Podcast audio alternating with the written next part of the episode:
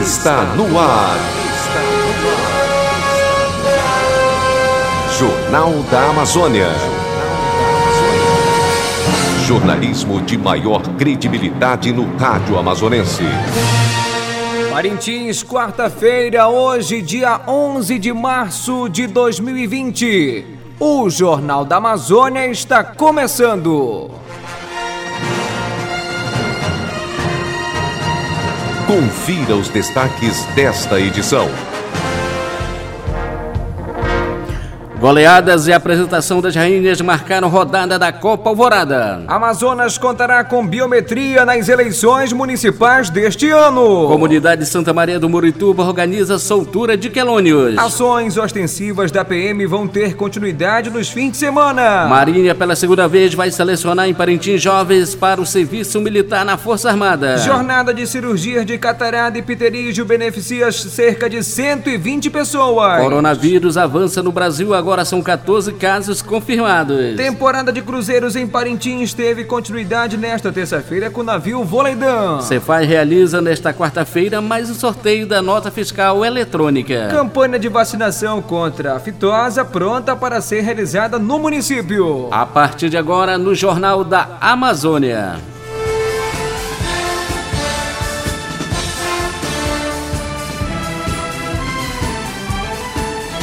Notícias. Notícias. As notícias em primeiro lugar. 12 horas e 2 minutos. Boa tarde. Educação. Os novos discentes da Universidade Federal do Amazonas, UFAM, até o dia 13 de março, no Centro de Convivência CDC, participam da Semana de Acolhida aos Calouros. Serão oferecidas atividades físicas, esportivas, informativas, culturais, apresentações artísticas, serviços de saúde, palestras e tour guiado pela UFAM.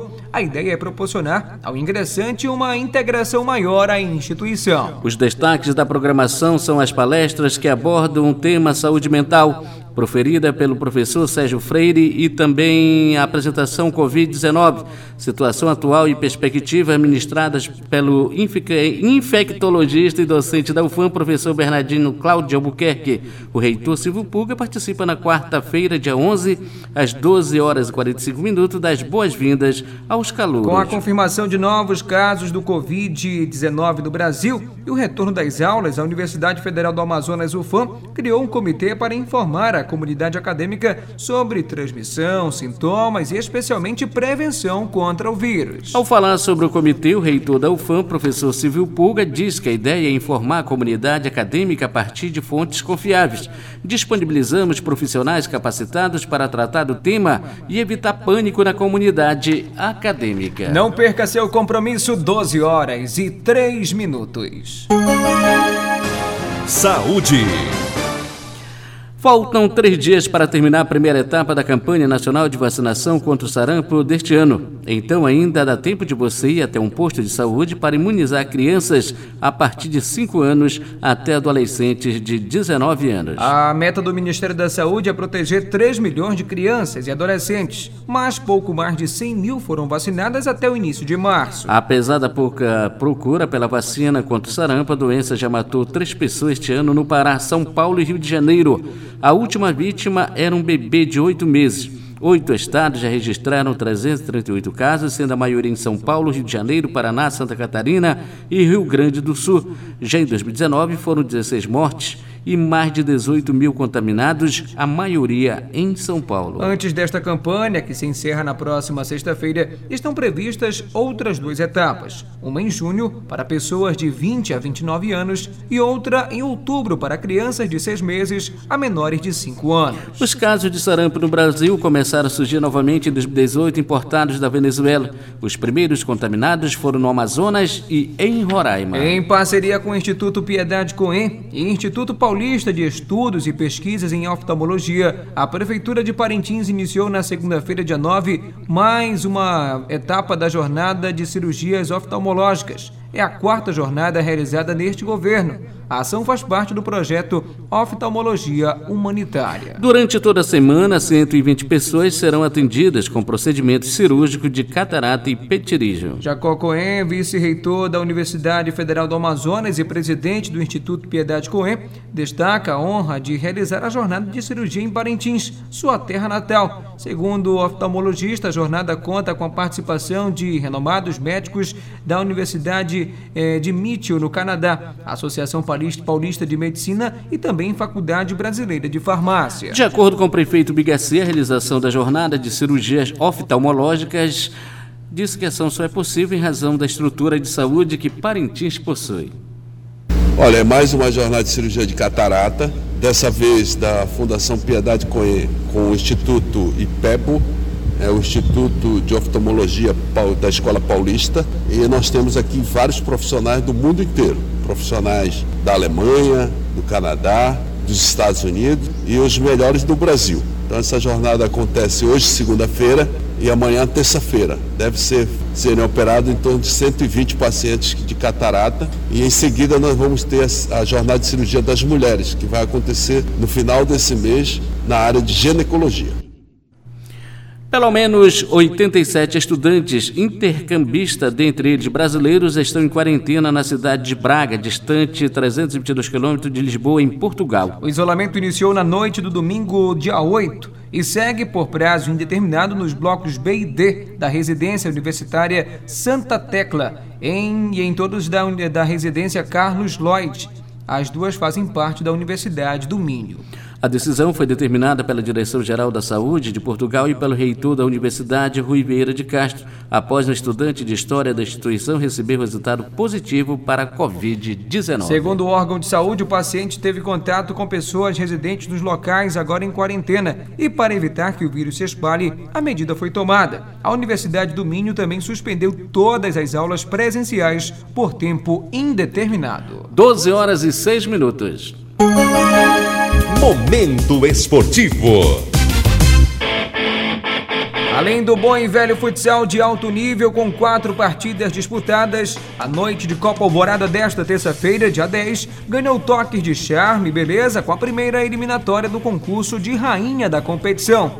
A rodada decisiva e o desfile das concorrentes à coroa foram realizados no ginásio de esportes Elias Assayag. A noite começou com o duelo feminino entre as atuais campeãs, as Santistas, que foram surpreendidas e derrotadas pela equipe Real Parintins pelo placar de 1 a 0.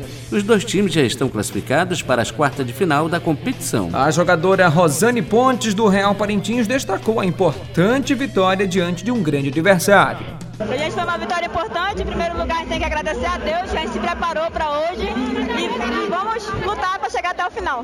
Elas treinaram também bastante, sendo elas as campeões atuais da Copa, e a gente vai lutar para tirar o título delas também nas semifinais. Esse jogo deu moral pra gente, porque a gente vai se preparar ainda cada vez mais. Do outro lado, a jogadora preta lamentou o resultado negativo e aponta onde o time precisa melhorar. Infelizmente não deu para nós. O, o, time delas é um time bom, que trabalha bastante bola. Foi marcação e foi por um erro nosso também. Nós pegamos um gol e não conseguimos correr atrás do prejuízo. Nosso objetivo ganhar no próximo jogo para estar em uma boa colocação e se Deus quiser vamos trabalhar para isso, para consertar nossos erros. Na sequência, foi a vez dos homens entrar em quadra. Em partida válida pelo Grupo D, Esporte Clube Ramalho de Maués e Seleção de Terra Santa de Terra Santa protagonizaram um duelo de sete gols, recheado de muita emoção ao torcedor. No fim da partida, o placar favorável ao selecionado Terra Santense, que venceu por 4 a 3. Com resultado positivo, o time garante o primeiro lugar do grupo com nove pontos. Para Maués, o sonho da classificação continua vivo e a equipe precisa vencer o jogo contra Canto da Amizade na última rodada para avançar. O goleiro Rodrigo de Terra Santa destacou a alegria de se classificar em primeiro do grupo.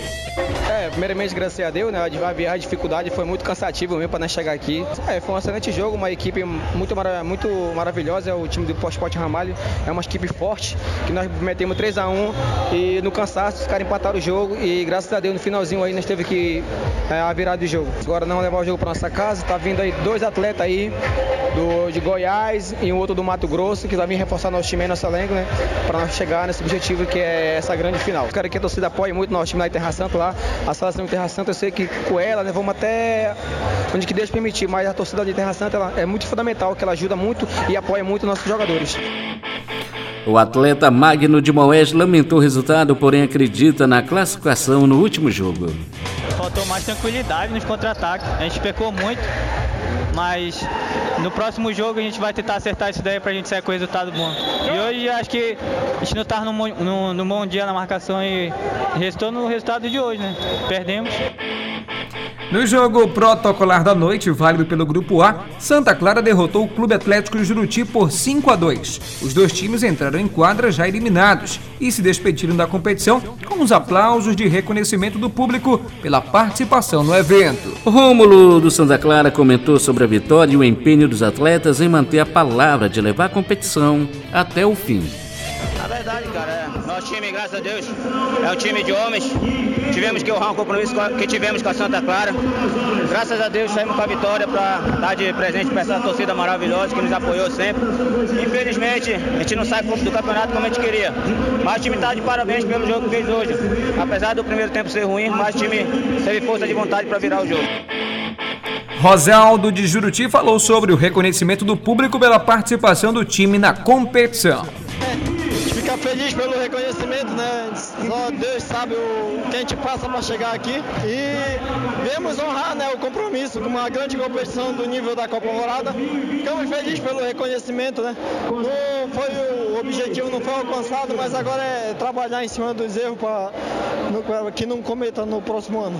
Trabalhar, né, cara? Procurar mais apoio, que a gente não tinha quase apoio, era poucas pessoas que queriam apoiar. E, e treinar, treinar, buscar reforço para que o próximo ano seja melhor. Depois desse jogo, a quadra do Elisa Sayag se transformou em passarela. Sete candidatas do Grupo 1 disputaram a primeira eliminatória do concurso Rainha da Copa Alvorada 2020. Foram elas Larissa Lima, do Clube Atlético Juruti, Larissa Batista, do Perebas Futsal, Letícia, do Esporte Juve Grupo Barreirinha, Ana Beatriz, da Seleção de Terra Santa, Paula Sabrina, do Ramalho, Edivete Belo, do The Red Devils e Ingrid Souza, do Esporte Clube Ariramba. Após as apresentações, foram classificadas para a semifinal as seguintes candidatas: Larissa Batista, do Perebas, Paula Sabrina, do Ramalho, Ana Beatriz, do Terra Santa, ou seja, de Terra Santa, Ingrid Santos, do Ariramba. Classificada, a rainha do Perebas, Larissa Batista, comentou sobre o convite do time e também a emoção de disputar o concurso. É, foi uma satisfação poder participar e representar o time dos Perebas. Eu agradeço aos, meus, aos meus coordenadores que foram incansáveis mesmo. A gente teve uma correria bastante esses dias, mas foi bom.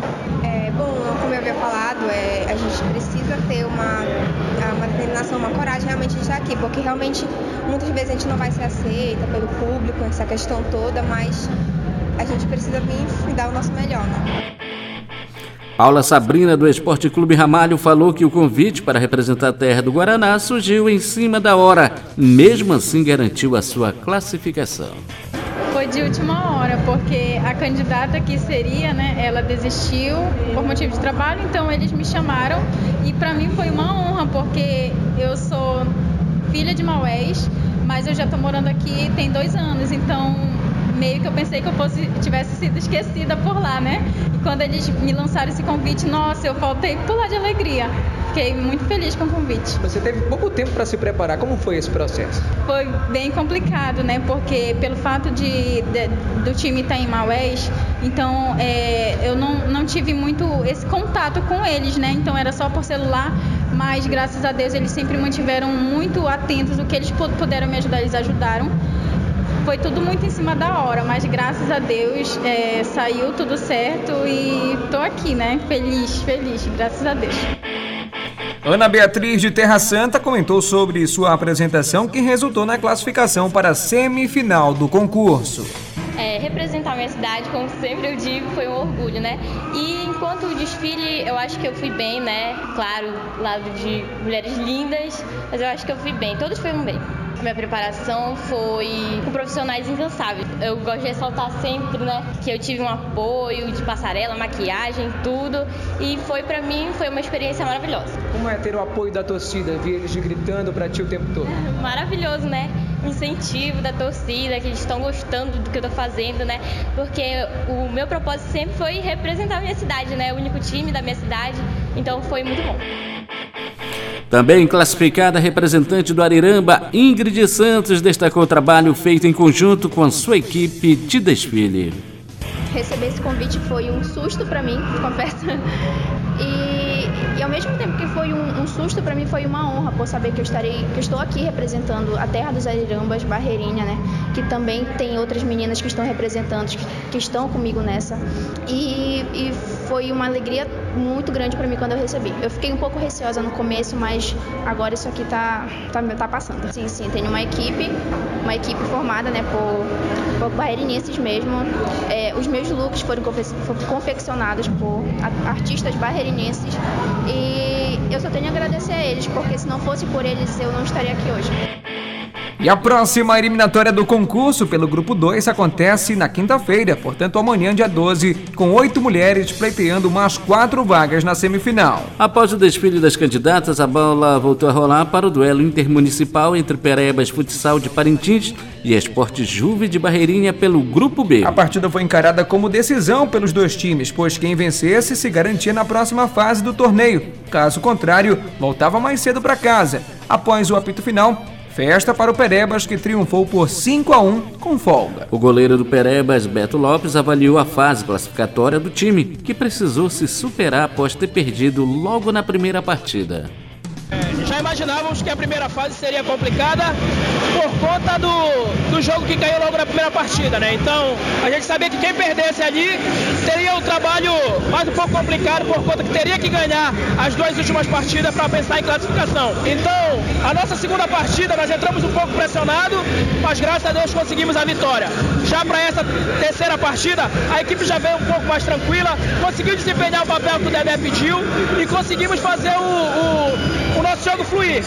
Agora é, é, continuar trabalhando firme e forte com esse período que nós vamos ter, para que a equipe venha agora com mais tranquilidade, mais confiança, crescer no momento certo da competição.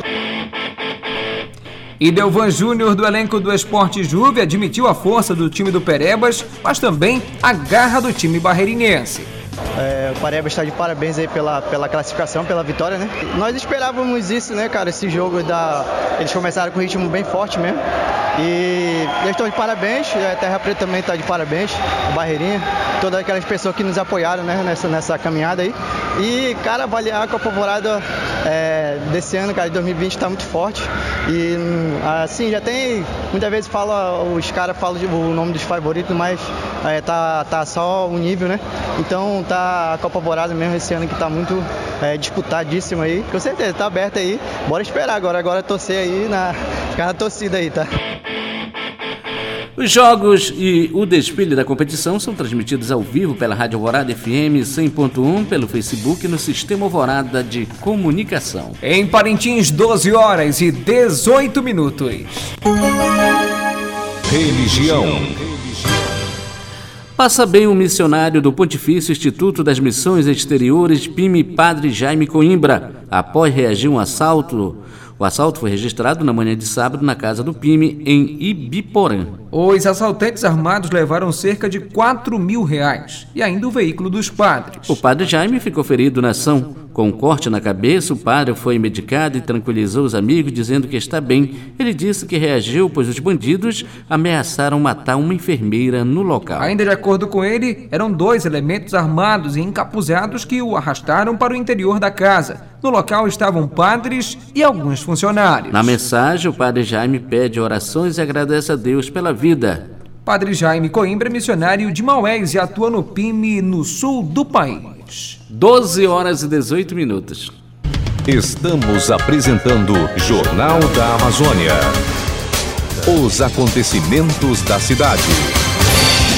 Todos os municípios amazonenses vão usar o reconhecimento da impressão digital do eleitor para dar mais segurança às eleições municipais de outubro. A informação é do Tribunal Regional Eleitoral do Estado do Amazonas, que cadastrou a biometria de mais de 2,3 milhões de eleitores. O uso dessa tecnologia impede, por exemplo, que uma pessoa tente votar no segundo ou no lugar da outra, já que nem irmãos gêmeos possuem as mesmas impressões digitais. O cadastro bio, é, biométrico no estado começou a ser feito em abril de 2013. De acordo com técnicos do TRE, o maior desafio foi alcançar as localidades de difícil acesso, como as comunidades indígenas no Vale do Chavari, em Atalaia do Norte, e as regiões de Lábrea e São Gabriel da Cachoeira. Além de prefeitos e vereadores, a Justiça Eleitoral também contou com a ajuda das Forças Armadas para alcançar essas comunidades. Em alguns casos, foi necessário usar embarcações, aviões de pequeno porte e helicópteros. Com o uso da biometria, assim que a pessoa chegar à sessão eleitoral, será identificada pela impressão digital e o mesário verá a foto do eleitor.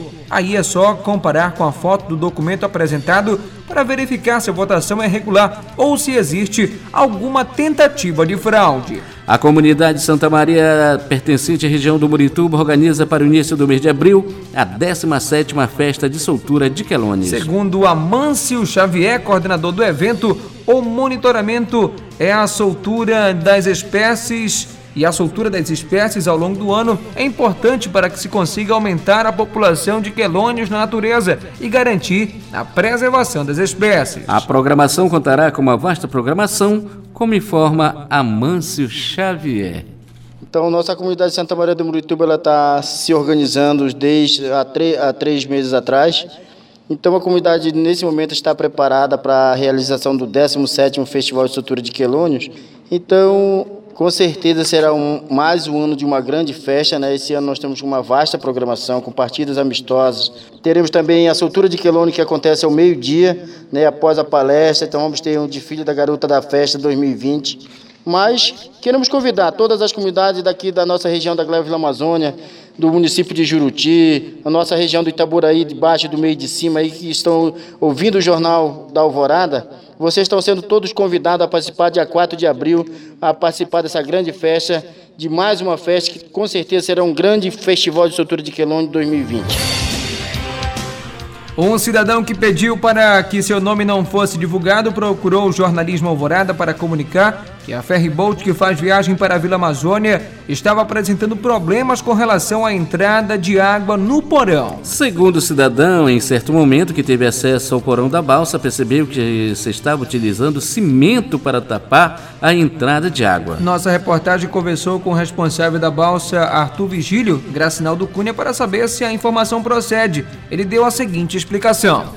O que acontece é o seguinte, quando ela está com muito peso, vaza água por cima, mas isso não, não entra para o motor, não entra para dentro, tá? porque o leme dela é no sistema que ultrapassa o casco para cima, entendeu?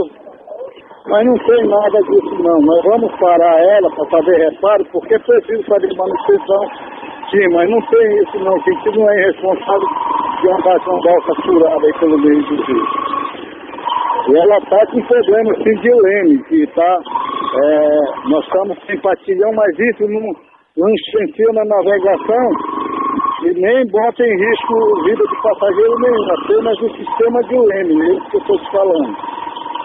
Agora, é, é, já tem uma previsão de quando ela vai é, ser feita essa manutenção, Gustavo? Não, na verdade já era para ela estar em terra, mas por todo, é, como a estrada está ruim e outras bolsas não queriam buscar o pessoal no Sul, Aí nós, nós adiamos até a, até a estrada melhorar para que a, a, o, o, ônibus volte a rota dele normal aqui pela vila e aí a gente vai parar, porque aí aqui tem três, quatro balsas, né? Mas nenhuma quer ir buscar os produtores lá no por isso a gente não puxou. Continua sendo grande a procura, principalmente por parte de adolescentes e jovens, pelas informações do edital do IBGE, que vai contratar agentes temporários para atuar na coleta dos dados do Censo Demográfico 2020. De acordo com os dois editais, para as vagas é exigido ensino fundamental e ensino médio completo Para Parintins serão contratados 33 recenseadores, quatro agentes censitários municipais e um agente censitário supervisor, um total de 77 vagas. A chefe do IBGE Parintins, Fátima Silva, comenta sobre o concurso. Nós vamos trabalhar com dois agentes censitários municipal, que é o ACM, oito é, ACS, que são os agentes censitários supervisores, e com 77 recenseadores. Então, é um bastante número de vagas. Nós estamos esperando que a, o pessoal de ensino médio, de ensino fundamental, faça essas inscrições, que elas não estão tão caras. Para ACM e para ACS, a inscrição está R$ 35,80 é ensino médio completo, e para recenseador a inscrição está R$ 23,61, é ensino fundamental completo. As inscrições vão até o dia 24 de março, são feitas pelo site da Sebrasp, que é a banca organizadora, só é feita a inscrição só pela internet. Agora, uma oportunidade também para os parintinenses, né? Uma grande oportunidade de trabalho, né? Mesmo sendo pouco tempo, os ACS e ACM eles vão entrar em junho, vão trabalhar até provavelmente novembro, final de novembro, talvez dezembro. E os recenseadores e os três meses, né? Que é agosto, setembro e outubro. A Secretaria de Política Econômica do Ministério da Economia informou nesta quarta-feira, dia 11, que reduziu de 3,73% para 3,28% a sua estimativa para o Índice Nacional de Preços ao Consumidor em 2020. O INPC é o índice usado pelo governo para corrigir o salário mínimo todos os anos. Se essa redução prevista pelo governo se confirmar, isso significa um reajuste menor no salário mínimo que vai vigorar em 2021. Com a nova estimativa do governo para o INPC, o salário mínimo seria reajustado dos atuais R$ 1.045 para R$ 1.079,27 em janeiro do ano no ano que vem. Esse valor é R$ 4,70 é, menor do que o previsto anteriormente pela área econômica do governo.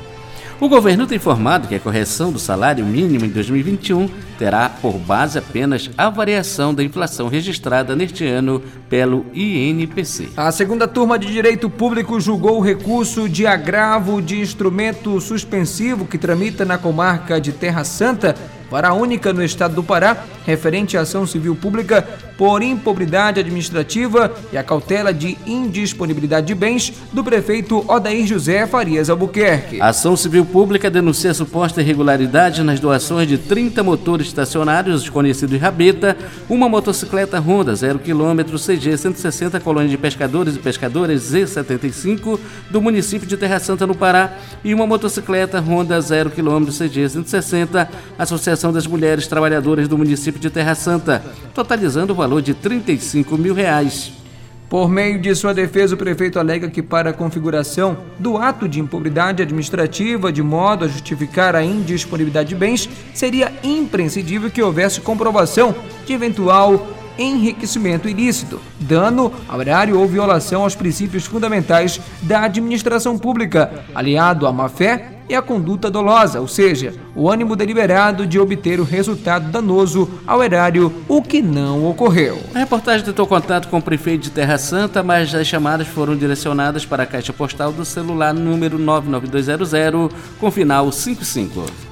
O comandante do 11º Batalhão de Polícia Militar de Parintins, Tenente Coronel Correia Júnior, adiantou que as operações da PM vão ter prosseguimento, assim como a realização da ação conjunta que anteriormente foi anunciada das ações de policiamento ostensivo, nós vamos continuar com as nossas operações. Nós estamos em andamento aí para uma operação conjunta, já falada há muito tempo com o Ministério Público, com o Judiciário, mas nós tivemos esse problema do Monte Oreb, que está em Manaus, está solicitando muito empenho do efetivo quase todo da Polícia Militar. Então, após essa situação do Monte Oreb, lá da operação no Monte Oreb, o comandante me sinalizou que poderá ser feita, que ele mandará reforço para cá, e nós faremos uma operação conjunta aí, com um reforço de Manaus, Polícia Civil, os órgãos da Prefeitura, o Judiciário e o Ministério Público. Então a gente está só esperando o sinal verde. Já estava certo, mas houve a reintegração de posse do Monte Oreb. E assim, após terminar isso, nós, nós faremos essa operação conjunta pegando todos os ramos da situação em Parintins: drogas, armas, roubo, violência doméstica. E será uma operação bem grandiosa. Com prêmios de até 20 mil reais, será realizado nesta quarta-feira, dia 11, o 55º sorteio mensal da campanha Nota Fiscal Amazonense. A campanha faz parte do Programa de Educação Fiscal do Governo do Amazonas, implementado pela Secretaria de Estado da Fazenda do Amazonas, Cefaz. O chefe da agência da Cefaz em Parintins, o servidor público Marcelo Cursino, fala sobre mais um sorteio para quem solicita no ato da compra o CPF na nota fiscal. Então, hoje, quarta-feira, a meio-dia e 50, será o novo sorteio do Programa Estadual Nota Fiscal Amazonense, que é um programa que contempla aquele cidadão que exige o CPF na nota, pede a nota, também contempla a entidade apadrinhada para aquele cidadão, dando a ela o equivalente a 40%. E no sorteio de hoje nós teremos 10 prêmios, sendo um de 20 mil reais, dois de 10 mil reais e sete prêmios de 5 mil reais. Vamos aguardar e torcer que a sorte venha de novo para alguém de parecido.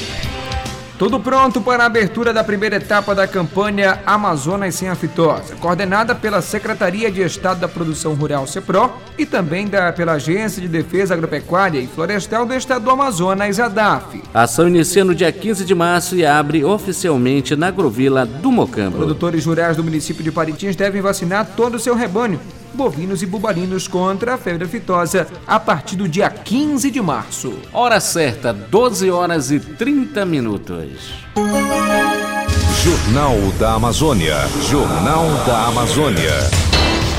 Muito bem, chegamos ao final do Jornal da Amazônia, uma produção e realização do Departamento de Jornalismo do Sistema Alvorada de Comunicação, emissora da Fundação Evangelho Anunciante. Mesa de áudio, Lian Cavalcante. Transmissores de Di Duarte. Reportagens, Fernando Cardoso, Marcos Felipe, Ednilson Maciel e Neucelino Santarém. Direção Executiva, Padre Carlos Caridade. Coordenadora de Programação, Luceli Monteiro. Edição, Fernando Cardoso. Apresentação, Marcos Felipe. E Fernando Cardoso. Esta edição do Jornal da Amazônia transmitida transmitida pelas emissoras do Sistema Alvorada de Comunicação AMFM e Rádio Online. O Jornal da Amazônia volta amanhã, ao meio-dia. Alvorada, 52 anos de missão de informar, educar e evangelizar. Para você, uma ótima tarde. Daqui a pouquinho tem Meu Cristo Jovem com Padre Arilton Cascais. Boa tarde.